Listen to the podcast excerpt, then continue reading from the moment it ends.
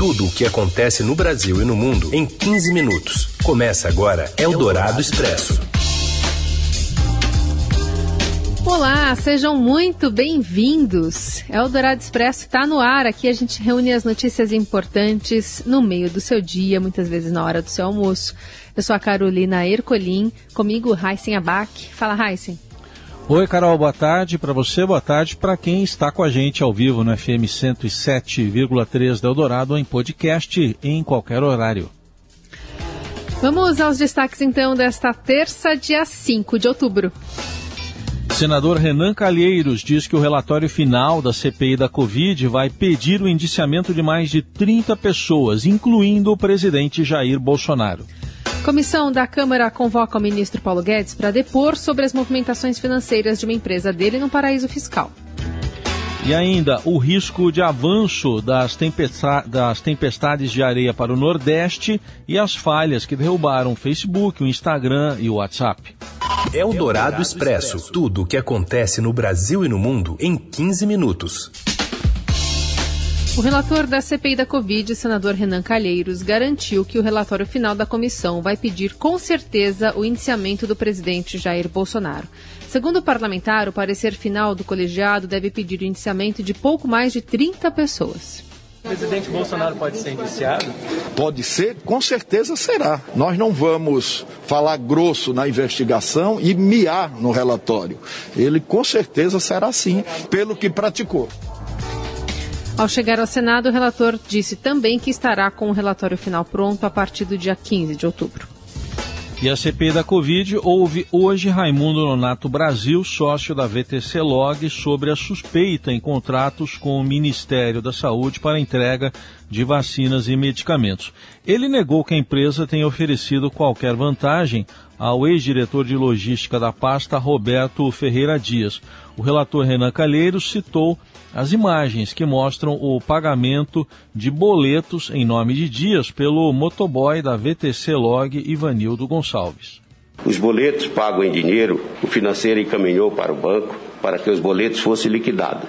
Tais fatos ocorreram foram esclarecidos os documentos já entregues a esta douta comissão. O problema é que ele recebeu, ele não pagou, ele recebeu. Quer dizer, o dinheiro que pagou em dinheiro foi o dinheiro da Zenade, da sobra do motoboy? Quer dizer, é, isso não tem explicação, senhor Raimundo. Os senadores também questionaram o sócio da VTC Log sobre contratos sem licitação assinados em 2018 na gestão do ex-ministro Ricardo Barros, atual líder do governo Bolsonaro na Câmara. Raimundo Nonato Brasil negou irregularidades e disse que a empresa só recebe pagamentos quando há demanda por serviços. Excelência, teve um aditivo, se não me engano, acho que 80 milhões, que é 25%, pelo aumento da demanda. Pelo aumento da demanda. Foi. E foi a própria instituição, o Ministério da Saúde, em virtude da pandemia. A, a imprensa apenas acatou uma solicitação da instituição. Comissão técnica ligada à saúde se reúne nesta semana e tende a se opor ao presidente Bolsonaro ao recomendar excluir tratamento precoce do SUS. A gente vai até Brasília com a Lorena Rodrigues. Boa tarde. Boa tarde, Carol. Boa tarde, Heisen. Na quinta-feira, entrou na pauta de uma comissão que assessora o Ministério da Saúde um protocolo para o atendimento ambulatorial para pacientes com Covid-19. É uma comissão formada por técnicos, então a expectativa, de acordo com a gente apurou, é que haverá um parecer concluindo que não há medicamento com eficácia comprovada para o chamado tratamento precoce. Esse protocolo pode excluir definitivamente do sistema público o uso de cloroquina e outros remédios que são defendidos pelo presidente Jair Bolsonaro e seus apoiadores. Essa comissão é a Comissão Nacional de Incorporação de Tecnologias no Sistema Único da Saúde, CONITEC. É uma comissão técnica que tem secretários do próprio Ministério da Saúde, ANS, Anvisa e secretários de saúde dos estados e dos municípios. Segundo a gente apurou, isso é um tema que está tirando o sono aí de ministros e assessores daquela chamada ala ideológica. Por quê? Porque eles são próximos a Bolsonaro, também defendem o uso de cloroquina e de outros medicamentos no que eles chamam de tratamento precoce, e eles estão vendo que um protocolo de uma comissão técnica do próprio Ministério da Saúde, né, que assessora o próprio Ministério da Saúde, será usado como mais uma prova pela CPI da Covid no Senado contra a atuação do presidente e daqueles que defenderam o uso desses medicamentos que já tiveram eficácia contra a doença descartada. Esse assunto, inclusive, entrou na lista de insatisfações aí dessa ala com o ministro da Saúde, Marcelo Queiroga, que vem enfrentando muita resistência de aliados bolsonaristas. Primeiro com aquela questão da vacinação de adolescentes, que, que o Queiroga chegou a proibir, né, no assino aí ao chefe, mas o Ministério da Saúde voltou atrás e continuou com a vacinação. Com a questão do passaporte da vacina, e o Queiroga também está sendo pressionado pelo presidente Bolsonaro a divulgar um plano para desobrigar o uso de máscaras. Eldorado Expresso retorno aos trabalhos no Ministério da Saúde após isolamento por Covid-19 nos Estados Unidos, o ministro Marcelo Queiroga condicionou a realização de um novo contrato de compra da vacina Coronavac, produzida pelo Instituto Butantan, à aprovação de uso definitivo do imunizante pela Anvisa. E de acordo com o ministro, a vacina da Janssen, aquela de dose única, também seguirá o mesmo processo é um documento, né? Foi feito entre as partes, o número de doses que tem que ser entregues. Esse agente imunizante obteve um registro emergencial na Anvisa. Nós esperamos que a Anvisa conceda um registro definitivo. Uma vez a Anvisa concedendo um registro definitivo, o Ministério da Saúde considera essa ou qualquer outra vacina para fazer parte do Programa Nacional de Imunização. A vacina da Janssen quer entrar no calendário nacional de imunização do Brasil, vai ter que solicitar um registro definitivo da Anvisa. Apesar da incerteza sobre a aplicação de outras vacinas como parte do plano de revacinação da pasta, Queiroga assegurou que o governo já tem um programa definido para o ano que vem, afirmando que quem tem SUS tem tudo. Após testar positivo para a Covid-19 durante viagem aos Estados Unidos para participar da Assembleia Geral da ONU, Queiroga contou que durante a quarentena no país teve sintomas leves e atribuiu parte desse quadro à vacinação. No entanto, após dias de, eh, de confirmação da doença, apresentou quadro de febre e então, por ter comorbidades, foi a um hospital nos Estados Unidos para procurar ajuda médica. Segundo Queiroga, o médico americano receitou alguns medicamentos para aliviar o quadro, mas não deu detalhes sobre quais remédios tomou. O ministro não quis falar. Após os jornalistas insistirem por mais detalhes, o ministro, incomodado, reforçou que trata-se de uma questão privativa. E questionado sobre a fala do presidente Jair Bolsonaro na ONU, Queiroga negou que o presidente tenha falado sobre kit Covid, dizendo que o chefe do executivo apenas defendeu a autonomia médica. Eldorado Expresso. Facebook, WhatsApp e Instagram funcionam normalmente nesta terça-feira depois de ficarem fora do ar por sete horas. As falhas internas nos serviços evidenciaram a importância do Facebook e as suas empresas na rede mundial de computadores. Só no Brasil, o WhatsApp é usado por 90% dos brasileiros.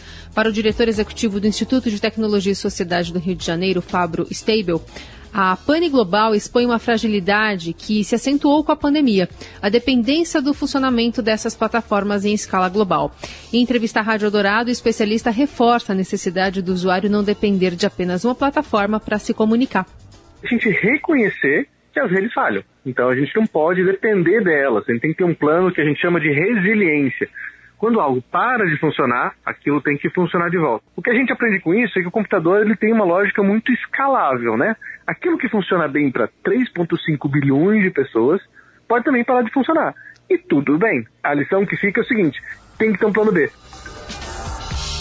O apagão desta segunda também aumenta o debate sobre as regulações das big techs, dado o poder de influência dessas empresas, tanto na esfera dos negócios quanto na vida pessoal e política dos indivíduos ao redor do globo. Eldorado Expresso. A área técnica do Tribunal de Contas da União vê sobrepreço em compras de maquinário pesado e suspende as compras do chamado tratoraço. Os detalhes vêm de Brasília com Breno Pires. Breno, boa tarde. Boa tarde, Carol Heisen. Em um novo revés para o governo no escândalo do tratoraço, o Tribunal de Contas da União mandou suspender oito licitações da Codevasf, a Companhia de Desenvolvimento dos Vales do São Francisco e do Parnaíba, que se tornou uma estatal completamente aparelhada pelo Centrão. As licitações que a companhia fez foram para a aquisição de mais de 100 máquinas pesadas, como motoniveladoras, escavadeiras hidráulicas e tratores de esteiras, com um sobrepreço identificado pela área técnica do TNCU na faixa de 11 milhões de reais, de prejuízo para o dinheiro público. Para impedir a concretização desse prejuízo e o superfaturamento, uma decisão cautelar foi tomada pelo ministro Véder de Oliveira, do tribunal. Os contratos analisados pelo TCU para compra de máquinas tinham valores totais de 121 milhões de reais. Quer dizer, cerca de 10% desses valores resultaram em sobrepreço na avaliação da secretaria que trata das aquisições logísticas no TCU. Essa investigação, como diversas outras em andamento no tribunal, foram abertas após reportagens do Estadão revelar a existência de um orçamento secreto criado pelo governo Jair Bolsonaro em parceria com o Congresso como um mecanismo de toma lá da cá para aumentar a base de apoio. E aí bilhões de reais foram distribuídos para compras de máquinas, pavimentação asfáltica, tudo isso para ser feito sem que a gente pudesse ter conhecimento de quem solicitou os repasses. Eldorado Expresso. O ministro da Economia Paulo Guedes será obrigado a comparecer à Câmara para explicar as suas movimentações financeiras no exterior. A convocação foi aprovada hoje. A conta de Guedes, por meio de uma empresa offshore nas Ilhas Virgens Britânicas, foi revelada no fim de semana pelo Consórcio Internacional de Jornalistas Investigativos. Ainda nesta terça, a Comissão de Assuntos Econômicos do Senado aprovou a ida de Guedes e do presidente do Banco Central, Roberto Campos Neto, que também tem empresa offshore no exterior, conforme o consórcio. Mas os requerimentos, desta vez, foram transformados em convite e a sessão para ouvir os dois ficou marcada para dia 19 de outubro. Campos e Guedes negam irregularidades e dizem que a existência das contas foi declarada à Receita Federal. A Procuradoria-Geral da República abriu ontem uma apuração preliminar sobre o caso. Eldorado Expresso. Silcuro Manabe, Klaus Hasselmann e Giorgio Parisi são os ganhadores do Prêmio Nobel 2021 em Física pelas contribuições inovadoras para a nossa compreensão de sistemas físicos uh, complexos. Os vencedores dividirão o prêmio, que totaliza 10 milhões de coroas suecas, isso aí dá cerca de 6 milhões e 100 mil reais. Manab, da Universidade de Princeton, nos Estados Unidos, demonstrou como o aumento das concentrações de dióxido de carbono na atmosfera leva ao aumento da temperatura na superfície da Terra. E cerca de 10 anos depois, Klaus, na Alemanha, criou um modelo que liga o tempo e o clima, respondendo assim à pergunta de por que os modelos climáticos podem ser confiáveis, apesar de o tempo ser mutável e caótico. Você ouve Eldorado Expresso. Aqui a gente fala das notícias importantes desta terça-feira. E uma delas é a repercussão da atitude né, do jogador William Ribeiro, que agrediu covardemente o juiz Rodrigo Crivellaro na partida entre Guarani e São Paulo na divisão de acesso no Rio Grande do Sul nesta segunda-feira. E o Robson Morelli traz as últimas informações de mais esse trágico acontecimento no futebol brasileiro. Fala, Morelli. Olá, amigos. Agora eu queria fazer uma atualização daquele caso horroroso do juiz, do árbitro de futebol Rodrigo Crivellaro, que tomou um chute na nuca do jogador é, William Ribeiro. É, isso aconteceu numa partida no Rio Grande do Sul entre Guarani e São Paulo pela divisão de acesso do estado gaúcho. Pois bem, o árbitro teve alta na manhã desta terça-feira, saiu do hospital, passa bem, saiu com ajuda, né, com a proteção cervical mas passa bem e vai agora tomar as devidas providências. O jogador em questão, William Ribeiro, ele foi preso ontem à noite, continua detido e deve responder por tentativa de homicídio. Se for condenado, ele pode pegar de 12 a 30 anos de prisão. O seu clube rompeu o contrato imediatamente, ele não faz mais parte do elenco do time do Rio Grande do Sul. Se desqualificarem a agressão por lesão corporal ou qualquer outra coisa desse tipo, ele pode ter a pena reduzida. O que não pode acontecer é esse episódio passar em branco, esse episódio não ter desdobramentos e o futebol continuar condenado a esse tipo de ocasião, né? Esse tipo de acontecimentos que deixou todo mundo, todo mundo de queixo caído. É isso, gente. Falei, um abraço a todos, valeu. Eldorado Expresso. As tempestades de areia registradas em cidades do norte e nordeste do estado de São Paulo e no Triângulo Mineiro são consequências diretas da seca extrema e devem avançar para alguns estados da região nordeste do país. A avaliação é de Estael Cias, meteorologista da Metsul. Em entrevista à Rádio Eldorado, ela chamou o, esses eventos, eventos desse tipo, de novo normal a tempestade de terra, ela é uma tempestade, na verdade, secundária, porque começa com a estação seca, que foi muito severa, vem o temporal, que já começa as primeiras pancadas de chuva da primavera, e o temporal típico dessa época não desencadeou tempestades de terra. A natureza começa a dar sinais, realmente, de que a gente começa a viver, talvez, um novo normal, um novo momento. Ainda tem uma área, principalmente no interior do Nordeste, em que a chuva ainda não aconteceu. E isso vai começar a acontecer também agora na segunda metade do mês de outubro. Então, tempestades vão avançar, por exemplo, pelo oeste da Bahia, pelo sul do Piauí, pelo interior do Rio Grande do Norte.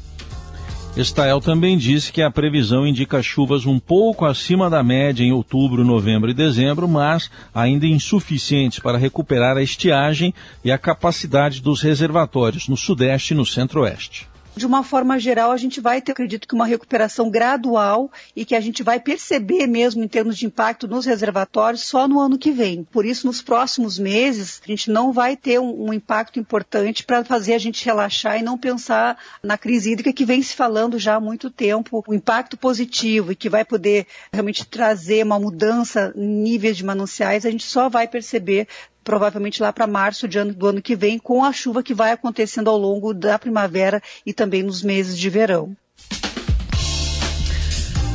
E com essa análise né, sobre é, as chuvas, né, a crise hídrica, a crise energética que a gente está vivendo, a gente encerra a edição de hoje do Eldorado Expresso. Amanhã tem mais. Obrigada, Heisen. Até amanhã.